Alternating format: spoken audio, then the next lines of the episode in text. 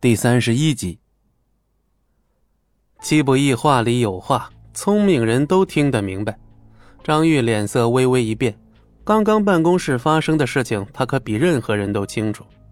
可不等张玉开口解释，老太君却冷着脸沉声说：“莫小鱼，让你的司机出去等着，聒噪。”张玉心里稍稍一松，随即笑道：“哎，说过王秘书多少次了，工作期间别喷那么浓的香水，这样很容易被一些别有用心的人拿来说事儿。”嘿嘿，姐夫，那王秘书有没有男朋友啊？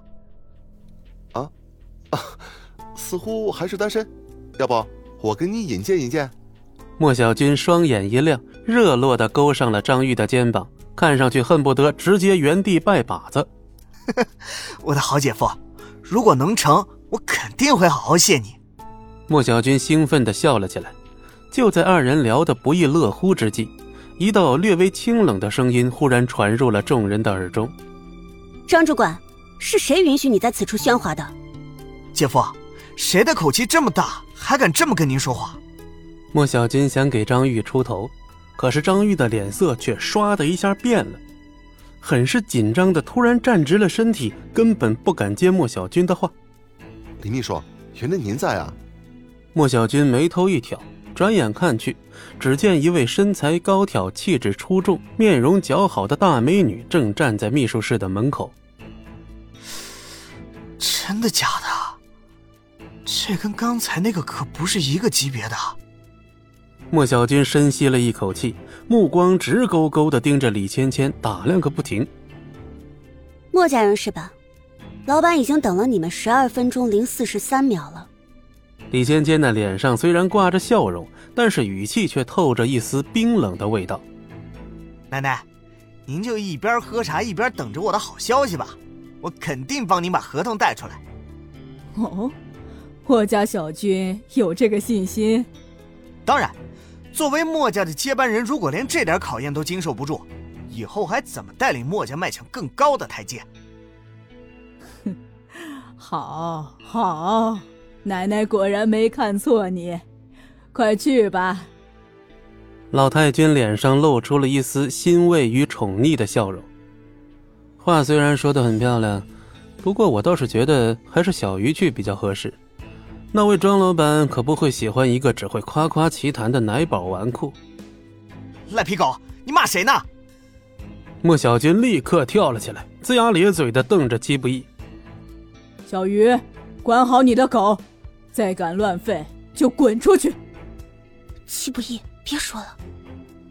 哦，那就不说了，我只怕一个不学无术的人进去把合作谈崩了而已。戚不义无所谓的耸了耸肩。莫小军英俊的脸庞不禁抽搐了一下，当即咬牙切齿地说：“就凭你这条混饭吃的赖皮狗，也配对我说三道四？睁大你的狗眼，好好看着本少爷如何凯旋！”说罢，莫小军信心满满、昂首挺胸地走了进去，同时还不忘冲李尖尖展示一下自己招牌式的迷人微笑。请进。李芊芊侧身开门。只是眼中却忽然闪过一缕杀气。美女，我是张主管的小舅子，今晚有空吗？我认识一家很棒的西餐厅，一起去尝尝。见李芊芊一言不发，莫小军却以为对方只是不方便答应，于是便笑着说：“那等你下班，我开车来接你，不见不散。”等莫小军进了办公室，李芊芊轻轻关上门时。她漂亮的右手忽然握成拳，发出一阵骇人的关节脆响。奶奶、伯母，我们去休息室等小舅子的好消息就是了。老太君点了点头。对了，我们老太君只喝龙井，别弄错了。秦淑兰就像使唤下人一样对着李芊芊说，可谁曾想李芊芊根本就没搭理他。你一个秘书摆着一张臭脸给谁的？我们可是你家老板的合作伙伴。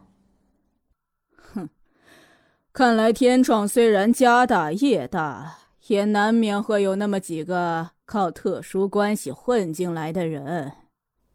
老太君斜了李芊芊一眼，眼中闪过了一丝轻蔑。他可是个记仇的人。这是贵宾休息室，VIP，懂不懂？照照镜子看看自己，配得上贵宾这两个字吗？滚出去！张玉突然伸手拦在了戚不义的面前。本集播讲完毕，感谢您的收听，我们精彩继续。